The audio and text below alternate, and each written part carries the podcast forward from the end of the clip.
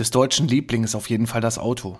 Ja, man darf nichts über das Auto sagen. Das hat Atze Schröder irgendwann mal vor Jahren schon mal in irgendeinem Comedy-Programm gesagt. Aber ja, man ist trotzdem immer auf der Jagd und auf der Suche nach dem billigsten Versicherungsschutz. Doch warum billig gerade bei Oldtimern der absolut falsche Weg ist und warum du nicht unbedingt ein H-Kennzeichen benötigst, auch wenn du einen Oldtimer-Tarif abschließen willst, ja, das alles erfährst du heute hier bei Absicherung braucht Vertrauen, dein Versicherungspodcast von ABV Makler. Absicherung braucht Vertrauen. Dein Versicherungspodcast von ABV Makler. Hallo und herzlich willkommen bei Absicherung braucht Vertrauen, dein Versicherungspodcast von ABV Makler. Ich bin der Alex, Versicherungsmakler aus Kamp-Lindfort vom wunderschönen Niederrhein und ich freue mich, dass du heute bei meiner 57. Folge dabei bist. Ja, jetzt wird sich wahrscheinlich der eine oder andere wundern. Oh Gott, schon wieder eine Podcast-Folge über eine Kfz-Versicherung. Ja, auf jeden Fall und vor allem unheimlich wichtig, denn in meiner Folge 53 hatte ich über exotische, hochwertige Fahrzeuge gesprochen. Und da kamen jetzt immer mehr Fragen dazu, ja, das ist ja das eine, aber wie sieht das eigentlich bei meinem Oldtimer aus?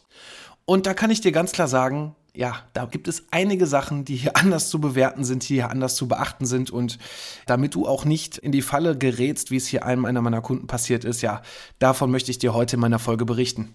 Zuallererst musst du wissen, wenn du einen Oldtimer versichern möchtest, ist so die grundsätzliche Denkweise dabei und auch das, was die Versicherer bei den Oldtimer-Tarifen machen. Ja, du brauchst ein H-Kennzeichen und es muss mindestens 30 Jahre alt sein, das Fahrzeug. Halt, stopp.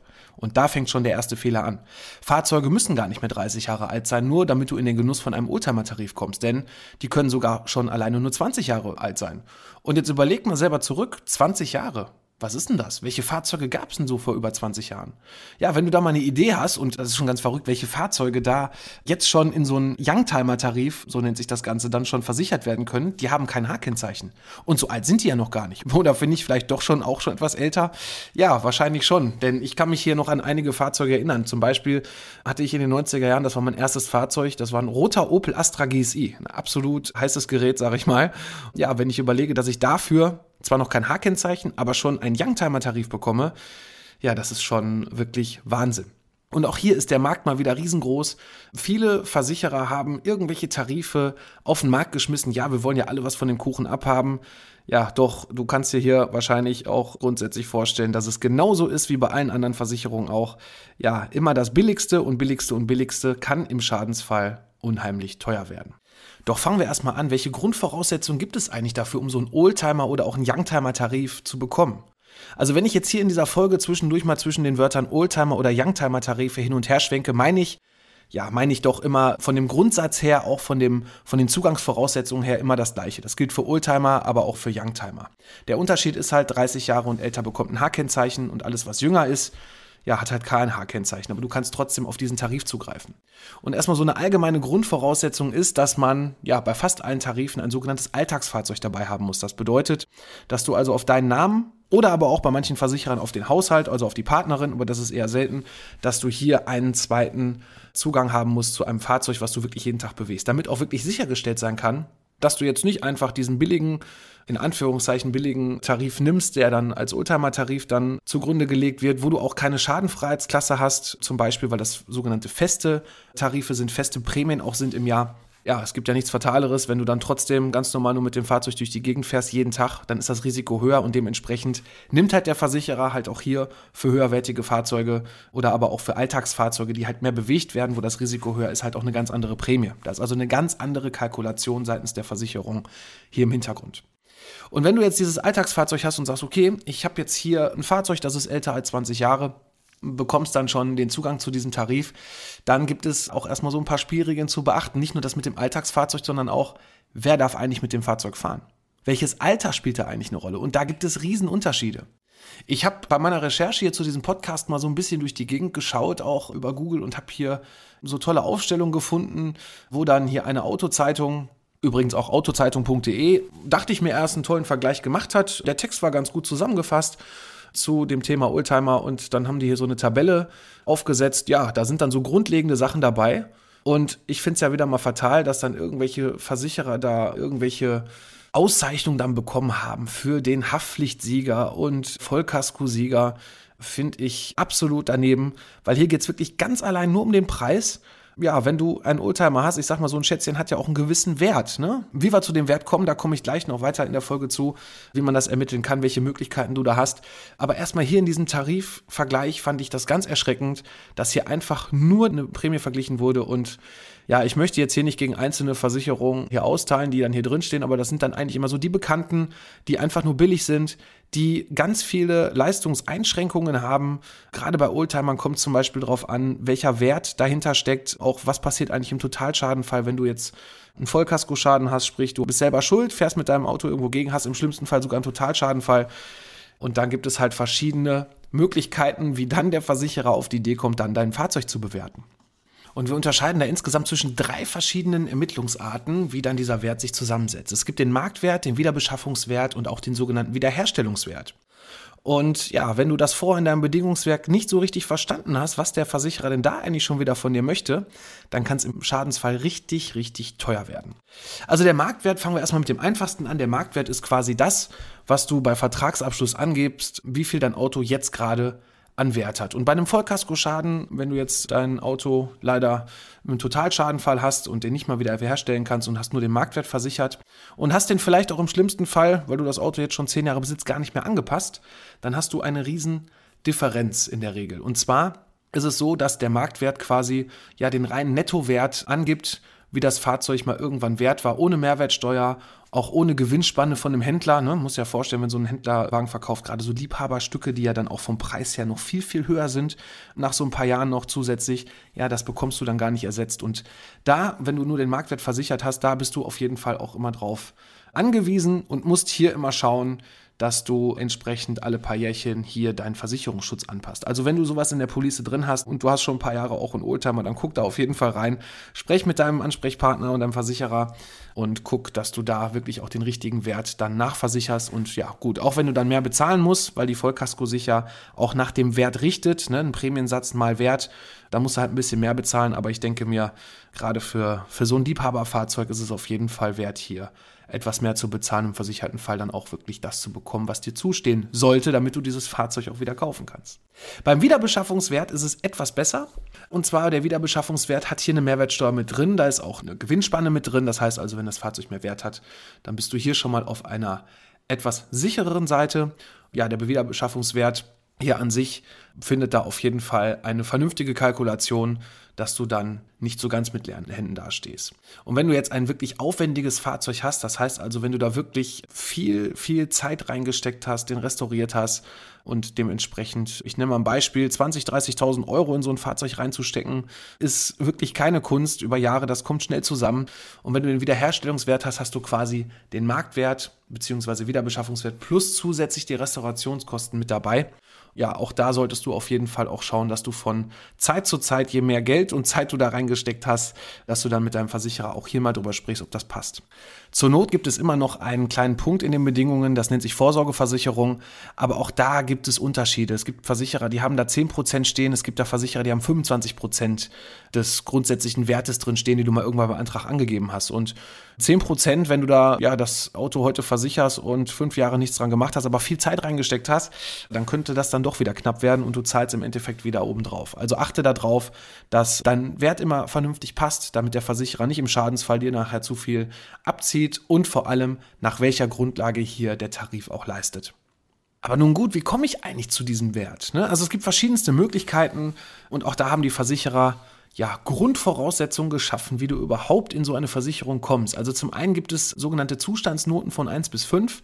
1 ist hier das Beste, 5 das Schlechteste, also nicht fahrbereit bis super exklusiv. Also 5 ist nicht fahrbereit und 1 ist dann super restauriert im absoluten 1A Top-Zustand, poliert und ohne Kratzer. Also da gibt es dann diese Zugangsvoraussetzungen. In der Regel ist das die Zustandsnote 3, die du mindestens bei so einem Fahrzeug haben musst, damit du dann hier in den Genuss von diesem tollen Tarif kommst. Und zusätzlich gibt es dann noch so ein paar Mindestwerte. Zum Beispiel gibt es Versicherer, die machen erst ab 5 oder ab 15.000 Euro hier überhaupt diesen Tarif. Auch gerade bei Youngtimern ist das etwas höher. Bei Oldtimern sind wir dann schon eher in dem Bereich von 5.000 Euro. Und zusätzlich kommen dann noch einige Grundvoraussetzungen auf dich zu, wenn die Fahrzeuge älter sind. Dann gibt es Versicherer, die sagen, bis 25.000 reicht eine Selbstangabe. Wir wollen bis 75.000 Euro eine Art Kurzgutachten haben. Das kostet dann nicht so viel. Das macht dir ein Kfz-Sachverständiger Selbstständiger ohne Probleme fertig. Und ab 100.000 braucht man dann Vollgutachten. Manche sogar schon ab 50.000. Also da ist es wirklich komplett unterschiedlich, welche Zugangsvoraussetzungen du haben musst. Und ich sag mal so, wenn man einen Oldtimer hat, glaube ich, möchte man auch ein vernünftiges Gutachten erstmal darüber haben, weil man auch selber auch den Wert entsprechend einschätzen lassen möchte, damit man weiß, was habe ich da eigentlich gerade Schönes in meiner Garage oder in meiner Scheune stehen. Es gibt einen Versicherer, das ist die Hiscox, die sind sogar noch ein bisschen pfiffiger, da gibt es ein sogenanntes Schreibtischgutachten. Das finde ich ganz toll. Also erstmal ist der Tarif auch von der Hiscox super vom Preis-Leistungsniveau her absolut klasse, gerade speziell für Oldtimer. Die möchte ich jetzt hier auch nochmal in meiner Folge so ein bisschen herausstechen. Hier kannst du zum Beispiel hingehen, wenn dein Auto nicht teurer ist als 90.000 Euro, dann gibt es die Möglichkeit einer sogenannten Online- Selbstbewertung, einer Schreibtischexpertise. Und zwar gibt es da eine spezielle Seite, die nennt sich Classic Analytics. Da kannst du dann dir ein Kurzgutachten erstellen, läuft per PayPal. Ich meine, um die 20 Euro kostet das. Und wenn du Hiscox-Kunde werden möchtest, hast du noch mal ein bisschen Rabatt. Da bist du, glaube ich, bei 15 Euro. Und da kannst du quasi die Fotos hochladen, die du da hast. Da gibt's dann so spezielle, auch äh, eine Anleitung, wie musst du das Fahrzeug fotografieren, oben, links, rechts, von innen und so weiter man kann es dann anhand einer Checkliste dann die Zustandsnote deklarieren und bekommst dann hier schon für wirklich einen schmalen Kurs schon mal ein Gutachten. Also du musst nicht Hiscox-Kunde sein, ne? Also entweder macht Zeit ja etwas mehr, aber ich denke 20 oder 15 Euro, das ist es allemal wert und ich finde es wirklich eine absolut tolle Sache, dass man hier schon mal so für sich selber gucken kann, was habe ich da eigentlich für ein Fahrzeug stehen. Und die Hiscox akzeptiert das wirklich, diese Geschichte bis 90.000 Euro und dann kannst du da dein Fahrzeug versichern. Ich glaube, das ist eine vernünftige, runde Sache. Und auch der Tarif an sich bietet wirklich sehr, sehr viele Mehrleistungen. Zum Beispiel haben die auch eine sogenannte Eurist-Deckung. Also du kennst vielleicht erstmal so vom Grundsatz her, Haftpflicht ist das, was du immer haben musst, damit du dich auf den Straßen in Deutschland, Europa oder wo auch immer bewegen darfst, ne, mit dem Fahrzeug hier in Deutschland. Das ist die grundsätzliche Pflichtversicherung, damit du überhaupt ein Kennzeichen bekommst. Und dann kannst du halt wählen. Nimmst du eine Teilkaskoversicherung, nimmst du eine Vollkaskoversicherung, wo die Teilkasko schon inkludiert ist, oder nimmst du eine Euristdeckung. Also die Teilkasko erstmal im Aufbau, das sind dann so Sachen wie Brand, Sturm, Hagelschäden, eine Glasscheibe geht kaputt, Diebstahl zum Beispiel auch, ne? oder wenn das Auto aufgebrochen wird, du hast einen Einbruch Diebstahl, das heißt also Auto wird aufgebrochen, es wird irgendwas geklaut, dass du dann auch da die Einbruchspuren an deinem Fahrzeug beseitigt bekommen kannst.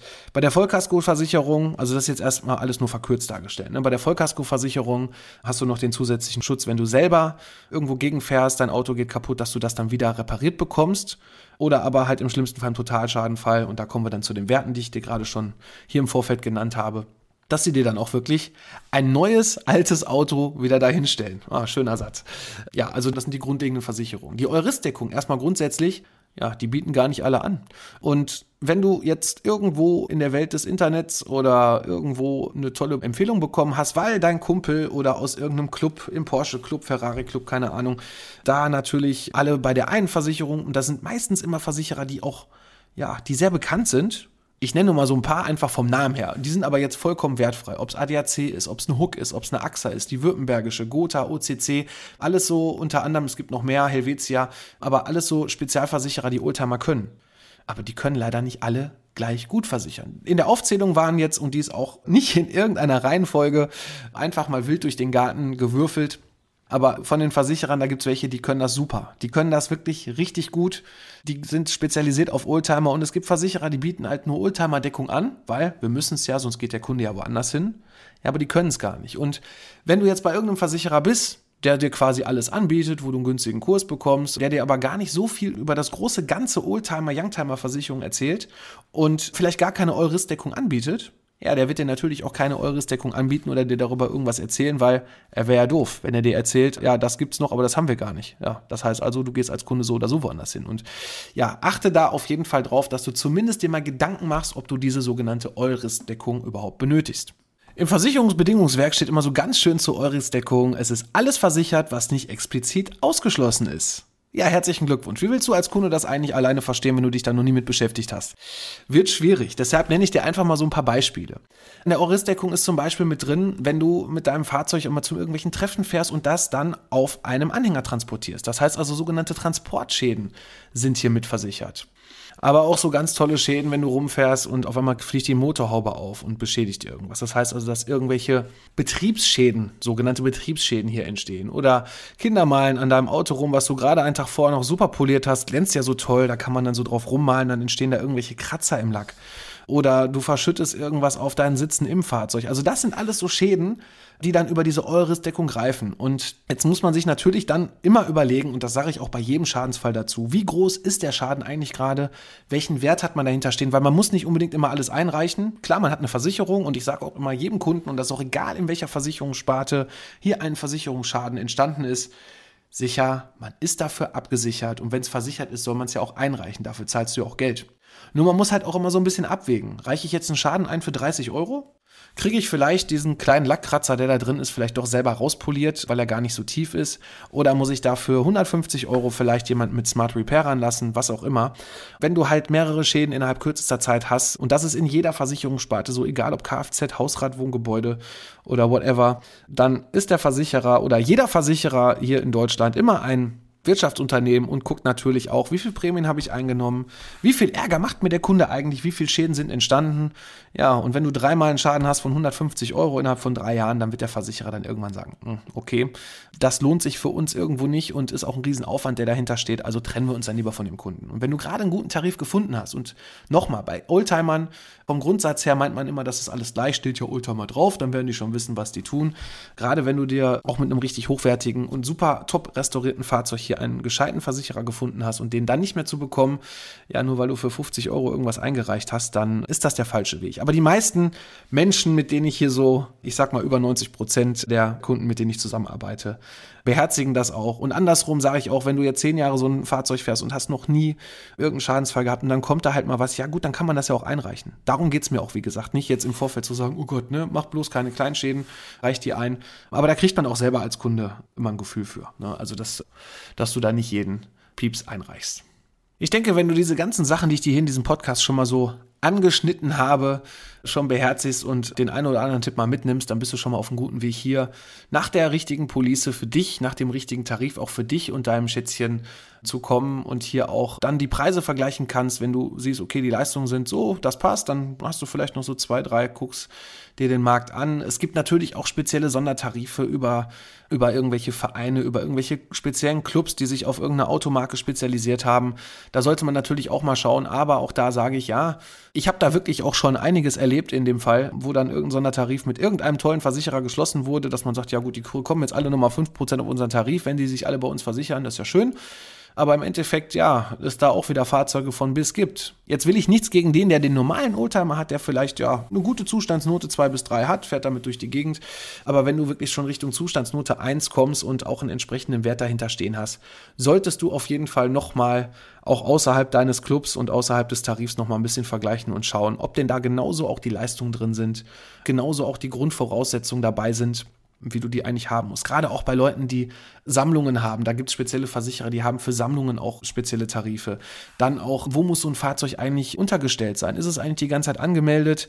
Habe ich dann ein Saisonkennzeichen? Brauche ich eine Ruheversicherung für die Zeit, wo ich nicht fahren darf? Oder aber brauche ich sogar eine sogenannte Garagendeckung? Das heißt also, dass ich den einfach nur da als Sammlung stehen habe, ich fahre da gar nicht mit durch die Gegend. Und da gibt es wirklich viele Sachen, die du beachten musst. Deshalb auch hier Augen auf, Such dir einen speziellen Berater dafür, der dir genau bei dem Problem helfen kann. Auch wir von ABV Makler können dich hier gerne unterstützen. Du kannst uns gerne eine Anfrage stellen über unsere Homepage www.abv-makler.de oder schreib uns einfach auf den verschiedenen sozialen Netzwerken an. Wir sind, ja, ich würde sagen, bei allen Bekannten vertreten, wie Facebook, Instagram, TikTok beispielsweise oder auch bei LinkedIn findest du mich auch, wenn du nach Alexander Braun suchst. Da kannst du mir auch gerne schreiben und wir können Kontakt aufnehmen.